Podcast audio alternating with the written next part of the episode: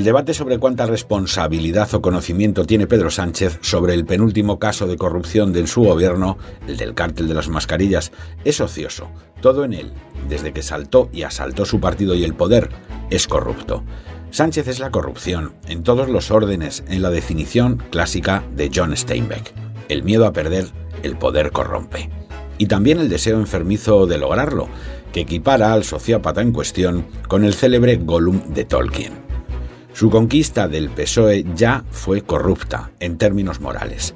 Vendió la idea de que todos sus compañeros se habían entregado a Rajoy, cuando en realidad pretendían evitar que un perdedor endémico se entregara al nacionalpopulismo de Bildu, Junts o Podemos y apuñalara vilmente la idea constitucional de España, defendida por los socialistas desde 1978 de manera constante. También fue corrupta su llegada a la Moncloa, derivada de la corrupción germinal en su partido. Acababa de perder de paliza sus segundas elecciones generales en seis meses y para evitar que el propio PSOE lo ajusticiara definitivamente, resucitó la idea de compensar el desprecio de los votantes con un negocio mafioso con los enemigos de España. La primera corrupción es, pues, la de los principios, sacrificados siempre en su caso en ese dogma impúdico que antepone los fines a los medios y provoca que los segundos sean perversos y los primeros se diluyan. Sánchez es la codicia ciega, sin otra misión que un extraño beneficio propio, consistente en amasar un poder inútil y destructivo, pero al parecer muy erótico.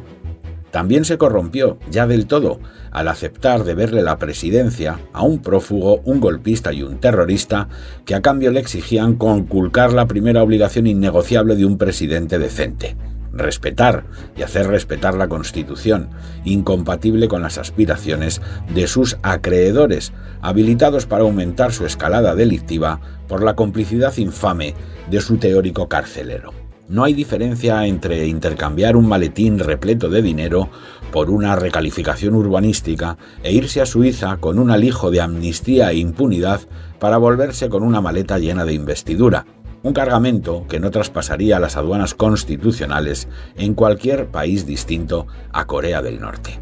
Que ahora además le pillen con el maletero lleno de billetes y mascarillas, Ábalos al volante y Coldo de copiloto con gafas negras es perfectamente coherente con el inicio de su ruta y las paradas intermedias. Nadie se salva de sí mismo y de su pasado, y el de Sánchez le ha venido a ver en febrero como el fantasma de Mr. Scrooge en Navidad. Ahora podrán contar una milonga que la Selección Nacional de Opinión Sincronizada y la Brigada Pumpido de la Justicia tal vez incluso logren apañar, pero la posteridad dejará a Sánchez como el tipo más corrupto de la historia de España. Él se cree a Adenauer y Kennedy juntos, pero siempre le pillan con un voto, un decreto y una mascarilla escondidos en el recto, como un vulgar traficante de apaños y de trampas.